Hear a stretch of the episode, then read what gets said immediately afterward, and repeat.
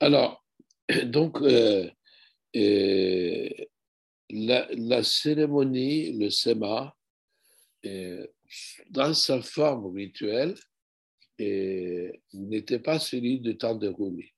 Du temps de Rumi, il y avait de ce qu'on appelle de Guyende, Guyende ou des Kaval, ceux qui transmettent la parole.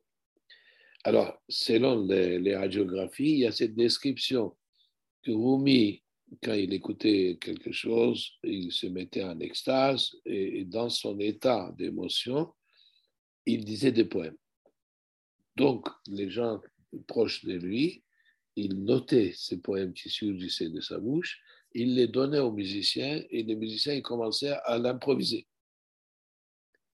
Et donc, des nuits entières, ça, ça venait comme ça entre le, poème qui jaillissait de la bouche de Rumi et qui était chanté immédiatement, spontanément, par des improvisations musicales.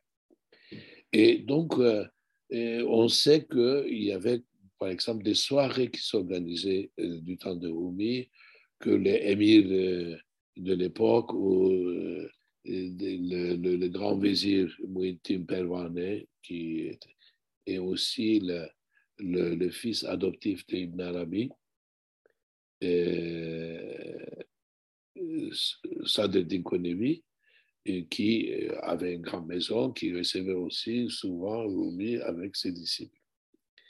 Et que le soirée commençait, bon, on peut imaginer avec un dîner, qui ensuite il y avait la musique, qui, qui commençait à s'émouvoir, etc.